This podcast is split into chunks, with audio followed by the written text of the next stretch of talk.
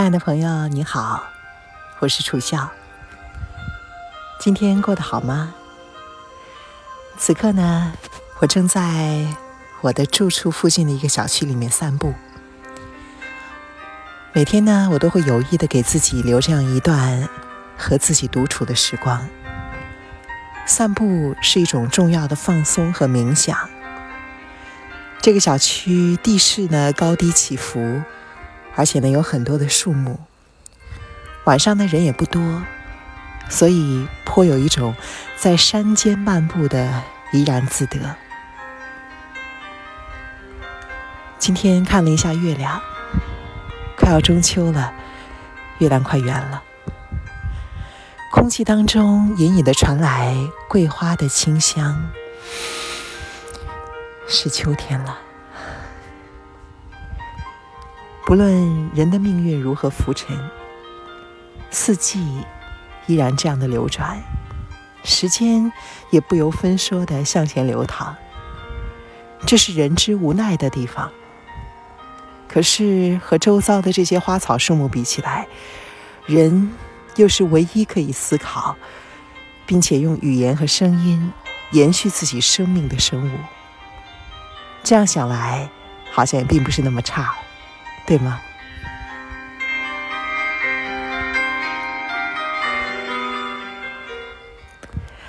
今天在录制的这段音频当中呢，我很想和你分享一个重要的理论。这个理论不是从别的书上，或者是从哪里看到的，完全是由我自己在三十岁之后的某一天，经过认真的反思，突然受到的灵感。这个理论呢，就叫做生存威胁。它几乎可以解释人们一切烦恼的源头。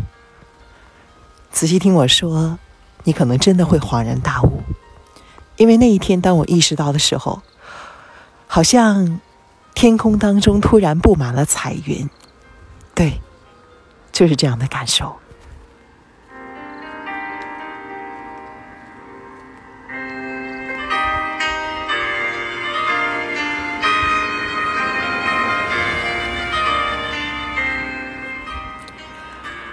真巧啊，在我录制音频的过程当中呢，刚刚正好有一辆汽车飞驰而过。我想起我的母亲，她是一个性子很急的人，所以小时候遇到这样的情况，我最担心的就是她的情绪会突然失控。一般遇到这样的可能不太有礼貌的车，或者说有人带着狗出来散步。这小狗冲着它汪汪大叫，我的母亲呢，就会恨恨地说出一句比较狠的话，要么就是说“该死的车”，要么就是说“走开，臭狗”。其实这个时候呢，最担心的是我，因为我担心车主或者是狗主人会下来和他纠缠一番。总之，我并不愿意惹这样的麻烦。其实刚刚那辆车从我身边经过的时候呢，我也有一些不快。可是很快的，大概在一秒钟之内，我就恢复了平静。为什么呢？就是我想到了“生存威胁”这四个字。怎么样？是不是很神奇？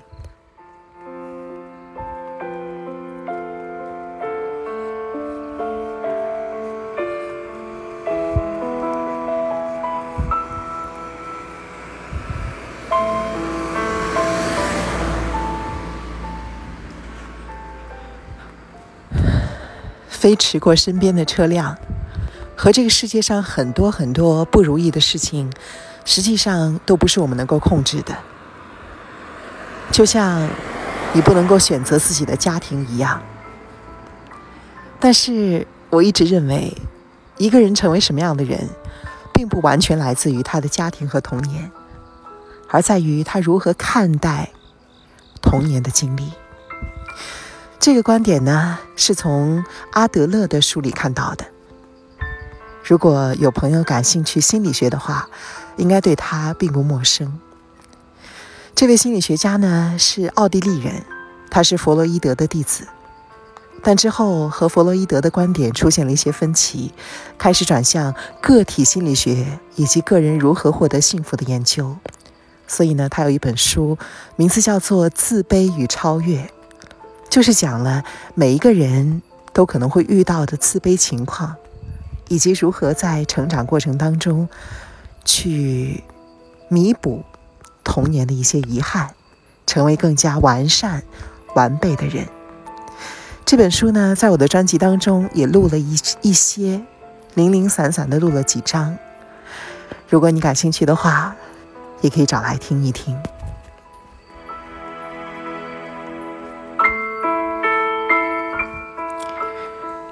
好了，我们说回生存威胁。为什么那一辆开的并不礼貌的车不会激怒我呢？实际上是因为我顿了一秒钟，想了一下，它是否威胁到我的生存了呢？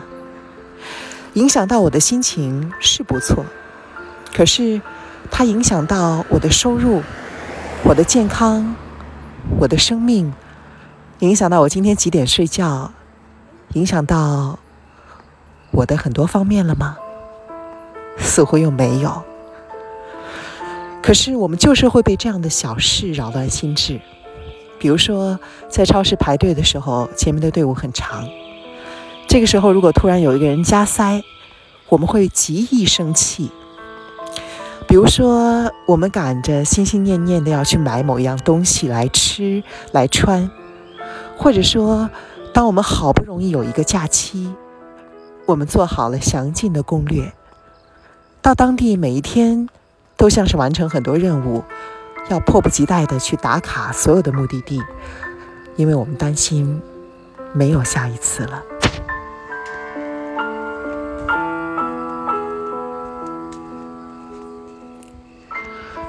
生存威胁是很可以被理解的一种情绪，因为实际上，从更根本的角度来说。它关系到我们每一个人都无法回避的死亡焦虑，这是一个很深刻的课题。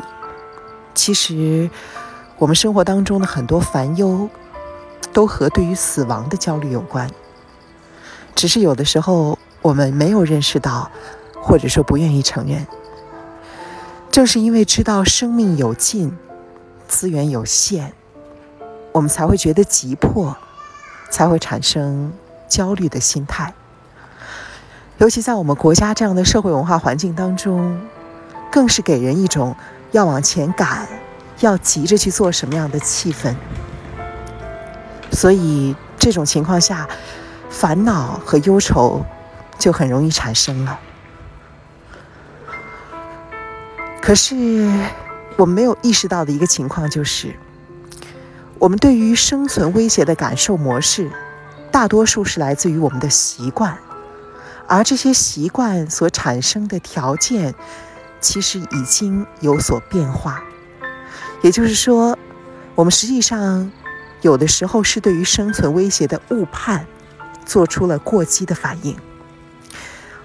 就比如说吧，嗯，还是拿疾驰过身边的车子来举例。如果这个时候我们对他破口大骂，然后呢，又引发了车主下来，产生了更加深的矛盾，那么无疑只会给我们今天晚上的心情带来更加严重和恶劣的影响。如果我们可以有前后眼，及早的预知到了这一切的话，我们出于理性的选择，也不会选择和他发生纠纷和纠缠，因为。那样才是让自己心情不至于受损的最好的方式。再退一万步说，这辆车并没有对我产生真正的威胁。我想再举一个例子：我们在和父母交流讨论的时候，或者说我们在跟父母说话的时候呢，会特别容易被激怒，甚至说我们的容忍的阈值。比起一般的陌生人还要低很多，这是为什么呢？其实也是因为我们感受到了生存威胁。这样理解呢，可能会有些难度。我再来为你详细的解释一下。小时候呢，我们会有意的让自己和父母的观点保持一致，这是因为我们那个时候对于父母是依附关系。如果和父母的看法、观点不一致的话，确实会威胁到我们的生存。所以小孩子呢，总是会有意或者无意的采纳父母的观点和看法。我们才会说，有什么样的父母就有什么样的孩子。但是现在我们长大了，实际上父母要求我们怎样去做，已经不能够真正的要求我们。他们既不能够代替我们实际去做，也没有办法帮我们承担后果和责任。可是和他们观点的抵触，会让我们习惯性的一下子回到小时候和他们的相处模式当中，会认为这是很危险、很麻烦的事情。在我们人的一天的行为当中呢，百分之九十以上都是受到习惯控制的。比如说，嗯，我们会觉得吃饭的时候有炒菜。必须要配着米饭吃才觉得舒服，或者说会觉得只有家乡的味道吃到才觉得心里踏实妥帖，又或者广东地区的人呢有喝汤的习惯，一顿饭没有汤总觉得没有吃，这些都是我们小时候的饮食习惯，而这些习惯呢，当我们再次去按照习惯的去做的时候。会感到心里非常的安心，因为小时候无数的经历证明了他们是安全的。当然了，重温这些习惯和记忆，也会让我们感受到自己和过去的连接。从这个意义上来说，他们也可以为我们在变动不居的生活当中提供重要的心理安慰。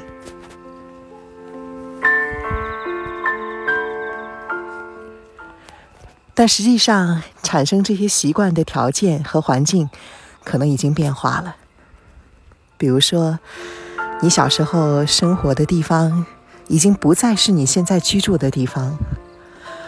比如说，你的生活当中发生了很多的变化，那些影响你、塑造了这些习惯的因素，都已经消失。可是，为了要行为上的简便和不假思索。我们还是会采取这样的习惯，比如说，我妈妈对于狗的惧怕，可能来自于小时候被狗所咬过的经历，而她并没有意识到这一点。这样举例来说，是不是会清楚很多呢？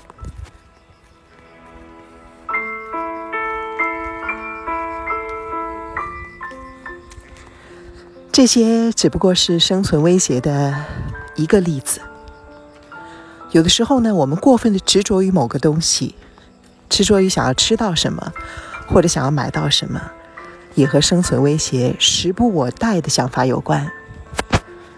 但实际上，如果我们真的往根本上来想的话，我们就会发现，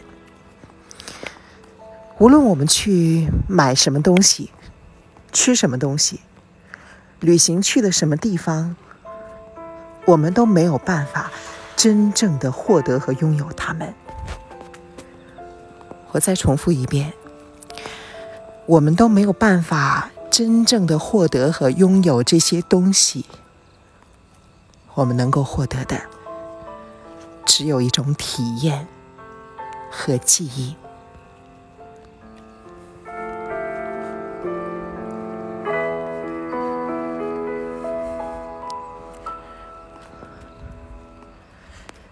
也就是说，当你去购买某样东西的时候，你其实是在去购买某一种体验、某一种感觉。离开这个世界的时候呢，你能带走的也只有记忆。一定有过这样的体会：无论你品尝到多么美味的食物，你能够拥有它们的时间都是很有限的。你可能只记得这种东西很好吃。但是你却很难精准地描述它的味道，你只记得吃完之后愉悦的感受，但是很快你会真正的忘记这种食物本身。食物是一种媒介，它指引你通过它去重温类似的经历。所以我们经常说，很多人暴饮暴食是因为缺爱，那是因为可能在他们的成长经历当中，食物是一种奖励，是一种爱。所以给自己食物是要重温获得爱的感觉。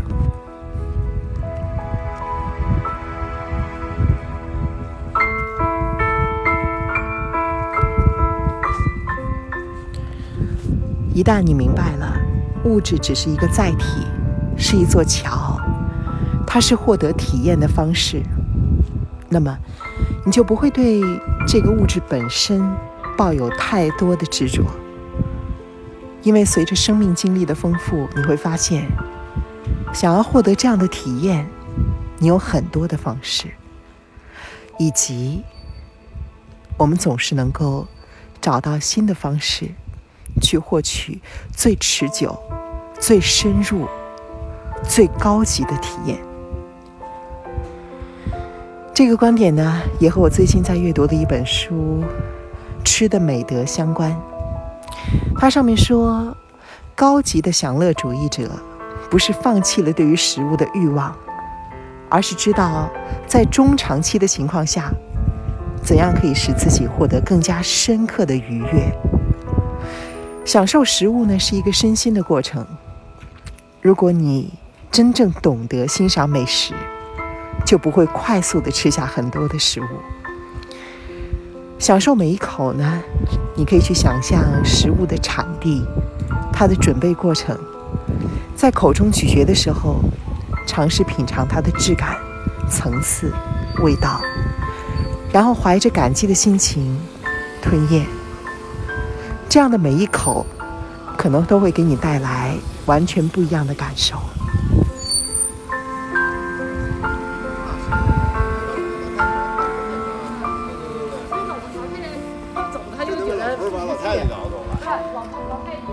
就在这说话的档口，有一些居民散完步，从我的身边走过去。如果在以前，我可能会觉得他们突然的闯入破坏了录音的过程，但现在我会觉得他们或许构成了一种自然而真实的元素。有的时候，对于完美的追寻是不能够强求的。对于事情是这样，对于人也是如此。下一次。当你感受到快要焦虑、快要失控、快要烦恼的时候，请给自己一到两秒钟的时间，想一下“生存威胁”这四个字。眼前遇到的难题，是否真的会威胁到我的生存？它真的有那么严重吗？多等一分钟，真的有那么难吗？这个人对我真的那么重要吗？吃到这种东西，或者吃不到它，会多大程度上影响我的生活呢？当你慢慢的完成了这一个暂停的过程，在脑海中重温了这一切，你可能就会有全然不同的感受了。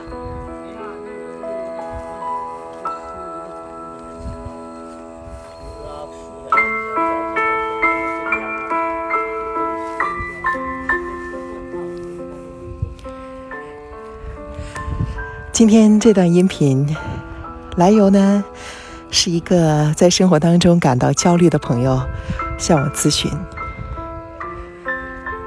基于的内容呢，是我平时在人生当中做的深入的思考。录制的地方是在我住处附近的小区。此时清风拂面，月亮已经隐到云层后面去了。散步的人越来越少，我的心也安静下来。这个理论也是一个我需要时时去温习的理论，因为习惯的力量是如此之巨大。有的时候，尤其在人感觉到疲倦和劳累的时候，他们会第一时间跳出来，攫取住你所有的情绪和理智。可是，总有这样一个夜深人静的时刻，让你在和自我的对话当中。看到了更好的自己和更有质量的生命。愿你温柔而有力量，亲爱的朋友，我是楚笑。你是哪一位呢？期待看到你的留言。祝您晚安。